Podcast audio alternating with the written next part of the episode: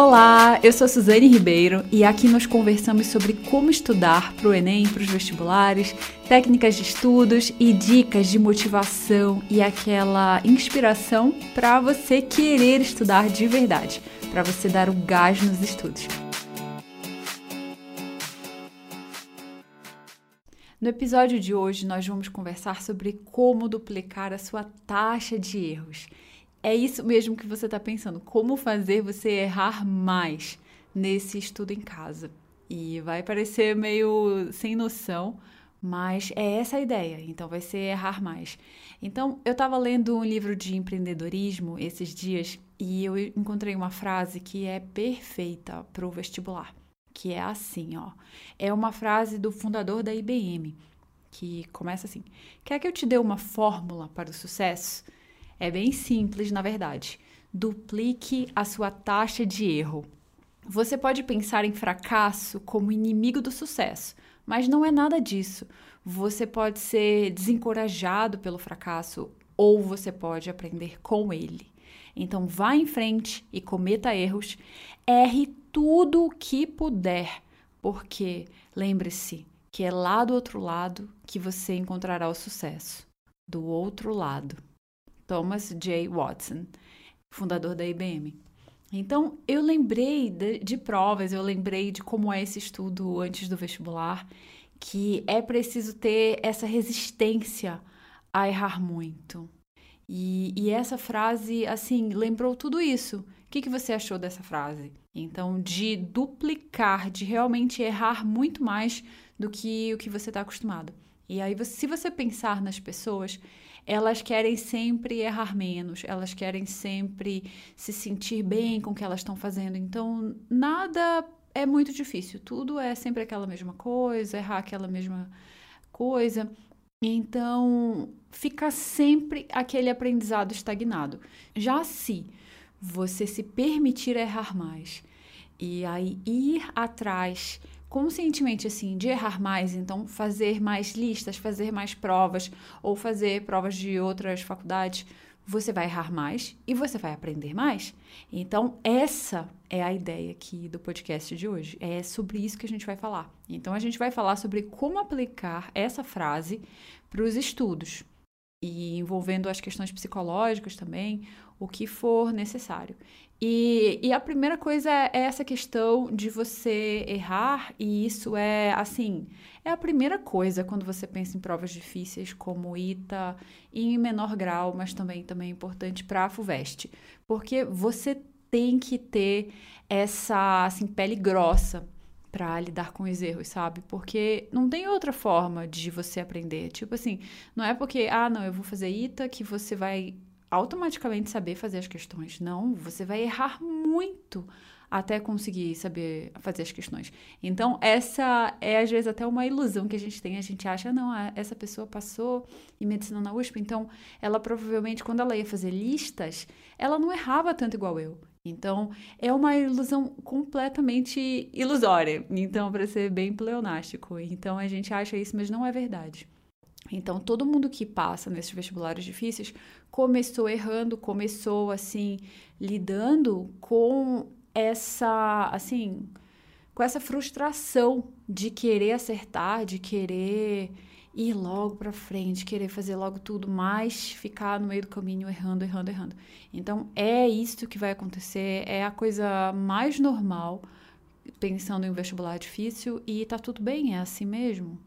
O, vamos lembrar sempre aquele mantra, né? O objetivo é aprender, não acertar, certo? O objetivo é aprender, não acertar. Então, nesse estudo agora em casa, vamos focar em errar e aprender essas questões que você errar, porque senão não adianta nada errar se você não aprender, certo? Então, esse é o combinado. E tudo bem, vamos virar a página, vamos falar das outras coisas. Então, eu preparei assim uma lista de cinco coisas para fazer para duplicar a taxa de erros, para realmente errar mais em casa. E aí, antes da gente entrar nisso, eu quero que primeiro você pense em como seria errar mais questões. Então, pensa assim, ah, se você erra x agora, errar 2x. como ficaria o seu psicológico, então a sua parte emocional? Você consegue lidar com isso? Porque é essa a ideia. Então você vai errar mais em todas as matérias, provavelmente, e é isso que a gente está buscando: errar mais e aprender mais, porque assim você vai andar mais rápido. Tem uma questão que eu estava lendo esses dias para até era pesquisa para colocar no livro, que é o seguinte: a gente só aprende de verdade uma coisa quando a gente tem alguma relação emocional com o que a gente está estudando. Então eu, eu vou até ler aqui um pedaço da pesquisa que eu encontrei. Então a pergunta é a seguinte: de onde vêm as emoções? E as emoções elas se originam no cérebro especificamente no sistema límbico. Ele interpreta e dirige a emoção e o comportamento. E aí tem uma pesquisadora chamada Priscila Vaio, especialista em aprendizado. Ela escreveu assim: ela falou que a emoção é a chave para aprender. Então, de acordo com ela, quando a chave está desligada, o sistema está inativo e apenas o potencial de aprendizado está disponível. Já quando o interruptor está ligado, o interruptor dessa chave para aprender está ligado, o caminho para a aprendizagem está aberto. E assim, quando o sistema límbico interpreta a informação sensorial e envia para o córtex para processamento, esse sistema límbico ele vai definir o tom emocional da informação antes que ela atinja o córtex. Então, continua comigo que já vai acabar essa parte. Se o sistema límbico interpreta a informação como positiva, ele despacha uma mensagem de propósito e excitação e direciona o nosso comportamento para uma meta. Quando isso acontece, nos motivamos a agir, pensar e, e, aprender. Então, tudo isso começa a dar certo. Já quando a interpretação é negativa o interruptor dessa chave para aprender é desligado e o pensamento e a aprendizagem são sufocados. A interpretação do sistema de informações sensoriais é baseado nas memórias da pessoa e na reação imediata a um evento atual. Então, quanto mais positivas as memórias e a reação do aluno ao evento, que é o estado emocional dele, melhor será o aprendizado. Então, a pesquisa mostrou que a felicidade tem um efeito positivo na aprendizagem, memória e comportamento social. Por outro lado, estados emocionais negativos, como raiva e tristeza, mostraram ter um impacto negativo sobre a aprendizagem e a motivação. E aí, como o sistema límbico é o mediador entre o pensamento e o sentimento, é fácil entender por que a emoção é tão crucial para tomar boas decisões e pensar com clareza. Emoções podem perturbar o pensamento e a aprendizagem. Quando estamos felizes, temos uma mente clara, mas quando estamos chateados, não podemos pensar direito. Então, emoções positivas como alegria, contentamento, aceitação, satisfação podem melhorar o aprendizado. Por outro lado, o estresse emocional prolongado pode prejudicar nossa capacidade de aprender. E todos sabemos como é difícil aprender, e a gente sabe como é difícil aprender ou lembrar de algo quando estamos ansiosos, zangados ou deprimidos. Então, essa foi a pesquisa, e a ideia é mostrar como a emoção ela vai influenciar o que você aprende. Então, isso é, é muito forte. E, e, isso vale, tem, tem várias nuances dessa pesquisa, então tem outros aspectos. Então, por exemplo, quando você erra algo, você muitas vezes manda uma mensagem de que aquilo é importante. Então, vou até te dar um exemplo. Imagina que você é um ancestral, então você está lá nas cavernas e mora assim na floresta ainda, e tem uma plantinha que tem uma, uma frutinha e a sua avó fala assim: não coma essa fruta, ela dá dor de barriga. Aí, beleza, você escutou sua avó, mas aí tem um dia que você tá com fome, a frutinha tá lá, e você pensa: ah, eu vou comer aqui. E aí você passa mal, horrível, quase morre por ter comido aquela fruta. E aí o que, que vai acontecer? Agora você vai aprender de verdade e você nunca mais vai comer aquela fruta, nem que você esteja com muita fome. Então é um aprendizado assim muito mais real, um aprendizado assim intrínseco, sei lá, tá lá no meio de, de você, certo? Não, não acho que não posso falar assim. Então, tá enraizado, isso que eu quis dizer, tá enraizado dentro de você.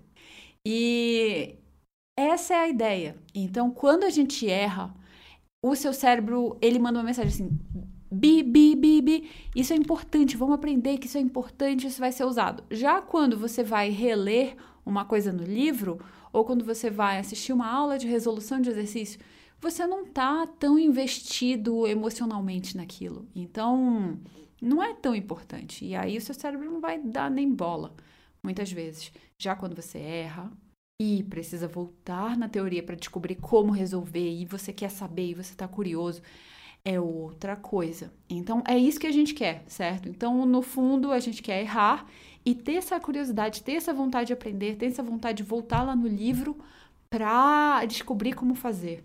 Que ao mesmo tempo vai ser juntar a emoção com o aprendizado e um vai facilitar o outro, que é como se tivesse com essa chave aí que essa pesquisadora falou, ligadas, certo? Essa é a ideia.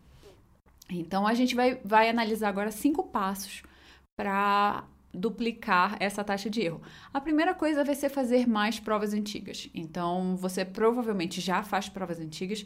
E aí, como você poderia fazer mais provas antigas? Porque quanto mais provas, mais você erra. E aí, claro que essa é uma ideia, mas também não precisa levar ao pé da letra se você já faz muitas provas antigas e você já está errando no máximo da sua capacidade. Então, também é, você decide, certo? Mas essa questão das provas é, é interessante, mas a gente não pode só pensar em quantidade. A ideia é qualidade sempre. Então, é fazer uma prova, errar as questões e refazer essas questões, aprender de verdade, assim, refazer alguns dias depois. Então, ser realmente um estudo de qualidade, que você entendeu essa prova. Ah, não, essa, nessa prova eu errei 30 questões, mas cada uma das 30 questões eu lembro eu sei como resolver, eu expliquei para alguém ou eu fiz de novo. Então, essa é a ideia. Esse é o estudo de qualidade é mais importante. E aí, se você puder fazer mais provas, então, por exemplo, em vez de passar um tempo assistindo aula ou passar um tempo fazendo revisão, lendo teoria, vai direto fazer provas, vai direto fazer listas, pelo menos, de exercícios. Então, assim você vai errar mais, e ao errar mais, você vai buscar mais como resolver a questão e vai aprender mais, porque você está mais envolvido emocionalmente, o seu cérebro entende que isso é mais importante e é um estudo mais ativo, é um estudo que você aprende mais. Enfim, eu posso falar assim, trocentos argumentos científicos de por que errar e aprender é melhor do que assistir aula, do que reler teoria, do que escutar podcast de um assunto. Enfim, mas eu não vou fazer isso porque a gente não tem tempo para isso. Mas faça isso. Erre e aprenda, que é super ótimo para os seus estudos. E, claro, né, se você não sabe nada do assunto, não vá fazer provas. Então, não funciona sem saber nada. Então, por exemplo, como você vai fazer prova se você não sabe o que é um log, o que é nada? Então, primeiro a gente tem que começar pela base da pirâmide. Então, aprender os assuntos principais e em alguns assuntos, em algumas matérias, você pode usar análise de incidência. Para matemática, a nossa sorte é que a análise de incidência coincide com os assuntos mais fáceis. Então, principalmente para o Enem, é isso que acontece. Você vê que lá a base do conhecimento é o, o conjunto de assuntos que mais cai no Enem, e isso é muito bom. E tem inclusive o treinamento do Enem. Se você ainda não fez, veja o link aí na descrição do podcast. Então, continuando aqui. E então, essa, essa foi a ideia, fazer mais provas e sempre mantendo a qualidade das provas, porque não é só a quantidade, a qualidade também, certo? Então, você entendeu isso. Aí o segundo passo vai ser explicar para alguém algo que você sabe mais ou menos. E aí você pensa assim, mas como assim? Se eu não sei direito, como que eu vou explicar? E é exatamente essa ideia. Porque ao explicar algo que você não sabe direito, você vai criando uma linha de raciocínio para explicar para a pessoa e você vai vendo que uma coisa não se encaixa com a outra, que uma coisa não se liga com a outra, que você assim, tem que viajar de um lado para o outro do seu raciocínio porque os dois não se ligam. É igual aqueles pontinhos que você tem que ligar no livro lá da quarta série para fazer um pato. E é, é isso, aqui os pontos não vão se encaixar. Aí o que, que você vai ver? Você vai ver que você não sabe tal coisa direito, um, um detalhe. Então, um assunto bem específico. Então, por exemplo, você está explicando genética. E aí você está explicando como se passa algum caractere de alguma doença e tal, e as probabilidades, aí tem uma parte que você não entende. E é essa parte, esse detalhe que você vai buscar na teoria, que você vai ver como funciona. Então você não vai estudar todo o capítulo de genética de novo, não, você vai naquele pedaço que você não sabe. E por que, que esse método é tão bom? Porque ele te permite ver essas lacunas. Exatamente assim, o que você não sabe, você percebe ali na hora e você vai resolver. Então, é uma das melhores técnicas. E por isso também que dizem que quem explica é a pessoa que vai aprender. Então, é isso que acontece na escola. Não sei se vocês já perceberam. Então, tem uma pessoa que explica, e aí, principalmente em faculdade também, que explica para toda a sala. E essa pessoa que explica vai sempre, sempre, sempre ser a primeira, continuar liderando aí nas notas, porque ela está sempre explicando e ela está sempre digerindo a informação. Então, eu lembro muito bem no ITA eu tinha um colega que sempre explicava pra gente, o Matheus, ele explicava tudo, nossa, era muito bom. Então tinha aula o semestre inteiro, a gente não prestava muita atenção, mas enfim, não, melhor não falar sobre isso. E aí chegava no, na prova, chegava assim os dois dias antes da prova, e aí a gente se organizava, ah, bora pra aula do Matheus, Matheus dá aula pra gente. E aí ele ia lá e explicava o conteúdo assim de três meses, em três horas. Era assim, impressionante como que ele tinha essa capacidade de, de resumir tudo. E aí ele depois falava pra gente que ele adorava dar essas aulas porque ele assim raciocinava melhor no assunto e aprendia cada vez mais. E assim, durante as aulas depois, ele fazia perguntas que a gente poderia fazer para ele nessas aulas. Enfim, era muito bom. E é a direta aplicação da técnica de Feynman. E isso faz a pessoa, nossa, saber muito bem os assuntos. E, enfim, isso que acontece. Então, explique para alguém ou explique para si mesmo. Então, não precisa ter uma outra pessoa. Eu lembro que eu pegava um livro, às vezes, eu estudava o capítulo, fazia exercício, e depois eu tentava organizar as ideias. Tá, o que, que eu vi aqui nesse capítulo? Então, começa desde o começo, qual é a ideia.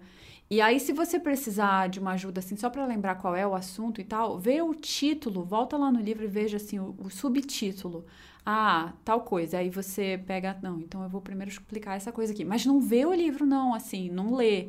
É só para ver esse subtítulo e você explica esse subtítulo. E se você quiser escrever palavras-chave, assim, fazer um esquema, um desenho, é melhor ainda. Mas é muito legal essa técnica de explicar. E aí é claro que não precisa explicar de todos os assuntos certo? Então, deixa para fazer isso só nos assuntos mais complexos, nos assuntos assim mais difíceis, ou assim, que tem muita dúvida, ou que tem, por exemplo, confusão. Às vezes tem uma confusãozinha aí na sua cabeça que ela pode ser elucidada organizando talvez um mapa mental ou explicando. Então, por exemplo, aquelas revoltas, tem tanta revolta no Brasil e aí você fica assim, ah, de qual época é isso? E como que funciona? Às vezes você pode fazer um mapa mental de qual revolta é o quê. Então, por exemplo, período regencial. Você coloca no centro período regencial e coloca todas as revoltas que foram no período regencial. Depois o período depois desse. Ou o período antes desse. Aí você coloca, sei lá, período colonial, quais foram as revoltas. E depois de organizar todas elas no mapa mental, você vai lá explicar ah, não, o, a cabanagem aconteceu aqui no Pará por causa disso, disso, daquilo. E explica bem direitinho, vai anotando e depois vê se isso bate realmente com a verdade. Isso é muito legal de fazer, porque você vai internalizando isso que você está explicando, isso vai ficando enraizado. E aí tem várias explicações para por que isso vai ser mais bem memorizado, que estão que relacionados com as pistas. Então, cada vez que você tem uma informação conectada a mais informações ou que tem pistas que levam uma dada informação, mais fácil vai ser de relembrar isso na hora da prova. Então, ela fica mais forte. Essa é a palavra mesmo, a memória fica mais forte. Então, essa é uma boa ideia. Só que aí lembra que você vai errar bastante e, e é assim mesmo. Então, você vai errar e vai ter essas lacunas para resolver. E é um estudo mais estressante, porque você está explicando e assim seu cérebro vai ferver. E parece mesmo que ferve e a cabeça fica quente e dá até fome, porque dá fome pensar muito. Não sei se vocês já pensaram nisso. Mas enfim, vai ser esse estudo aí e ele é ótimo. E agora a ideia 3 vai ser o quê? Fazer provas parecidas ou simulados. E isso talvez você já faça. Então, por exemplo, se você faz o Enem, que tal fazer a Unicamp? Então, fazer provas da Unicamp. Elas são um pouco mais difíceis que o Enem e normalmente eu indico a Unesp, mas se você já fez Enem e Unesp, vá para a Unicamp. É uma, é uma ideia legal você sair um pouco da zona de conforto, ver um, um outro tipo de questão. E são questões bem inteligentes, são bem feitas também. E aí, claro, primeiro faça Enem Unesp, depois você faz Unicamp. E a mesma coisa é para o ITA. Então, às vezes, você tem ITA, mas você não tem só IME. Você pode fazer outras provas. De repente, faz questões de geometria plana da FUVEST. É algo que também pode ser legal. Isso também, claro, tem o IME, mas é, não tem só o IME. Então, você pode fazer também de Olimpíadas. Procura provas de Olimpíada de Física de Olimpíada de Química, eu aposto que tem questões bem legais lá que são diferentes e inéditas que podem ser boas também. Certo? E o quinto ponto vai ser revisar direto nos exercícios.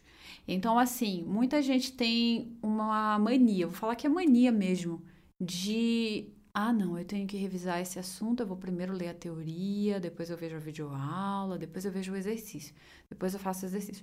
E, gente, vocês não precisam disso. Vai logo para o exercício, erra logo o exercício e, e aprende a fazer ele, que vai ser muito melhor. Então, você vai aprender mais rápido.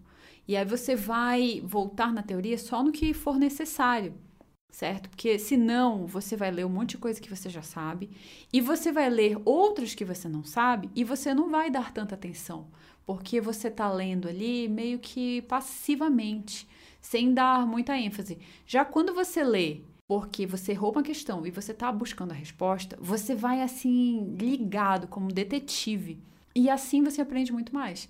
Então, não fique com esse negócio de ah, eu tenho que revisar, vou ler primeiro a teoria. Não, já pula etapas. Então vai logo errar nos exercícios, vai logo errar nas questões.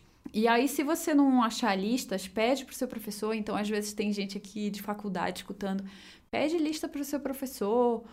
Ou veja provas antigas aí da faculdade, ou pesquise na internet provas de outra faculdade sobre esse assunto. Então, se for é, bioquímica, pesquisa questões de bioquímica online, de repente até em inglês, e aí questões resolvidas. Nossa, eu aposto que tem. Então é só pesquisar às vezes e fazer essas questões. E se for para o vestibular, então é super fácil. Então, essas foram as cinco ideias. A ideia 1 um foi fazer mais provas antigas e aí sempre mantendo a qualidade. A ideia 2 vai ser explicar algo que você sabe mais ou menos e removendo as lacunas, e aí principalmente de assuntos que você ainda está um pouco confuso, que você não sabe tão bem, tem muitas decorebas ou assim, você sente que precisa estudar um pouco mais. A ideia 3 vai ser fazer provas parecidas ou simulados.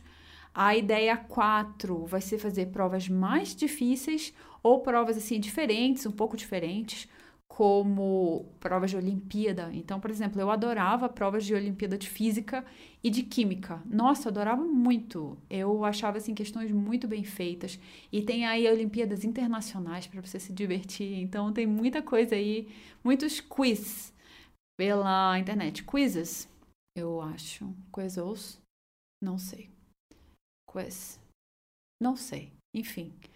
É, e aí o ponto 4 vai ser. O ponto 5 vai ser revise direto nos exercícios. Então, pule teoria, pule aula e vá logo para os exercícios. Para ter aquele componente emocional que, que vai fazer com que tudo que você erra, você aprenda logo de uma vez, buscando na teoria, resolvendo a questão. Então, como a fruta na floresta, aquela fruta lá que dá dor de barriga e você não escutou sua avó. Então, essa é a ideia do podcast de hoje, duplicar.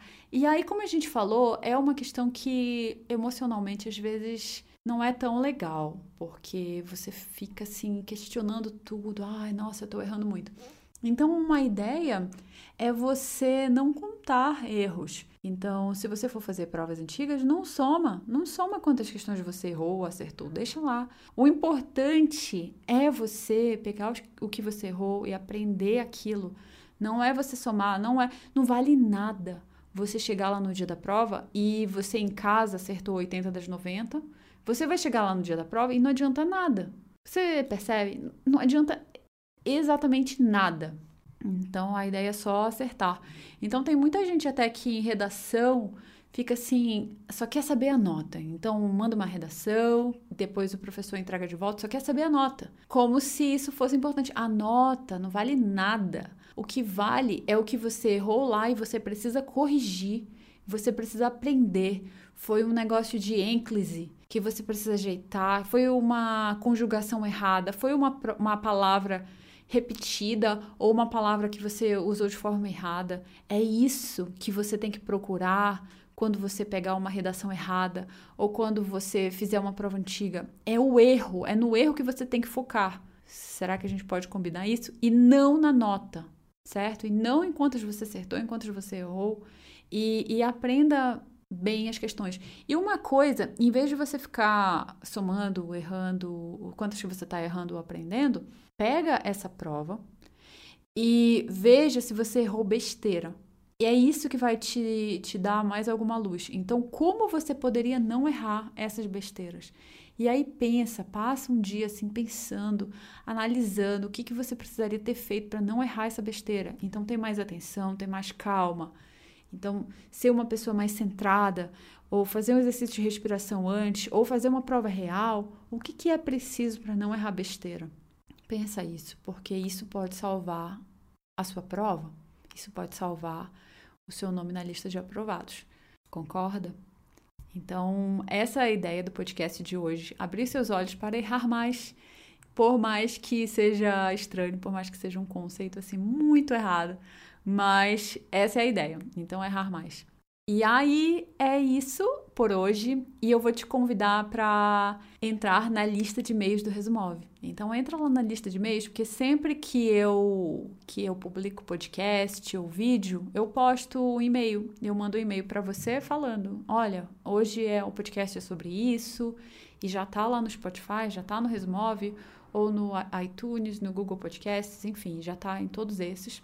Vai lá, escuta, se inspire e isso tudo tá na lista do Resumove. Então é só entrar no Resumove, é resumov.com.br e qualquer lugar lá você se inscreve e vai receber esses e-mails semanais ou às vezes até duas vezes por semana.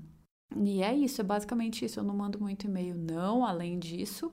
E que mais? Ah, me segue no Instagram também. Eu posto, eu tô postando todo dia lá. Eu tô tentando postar, não sou muito boa em Instagram, não mas eu tô melhorando.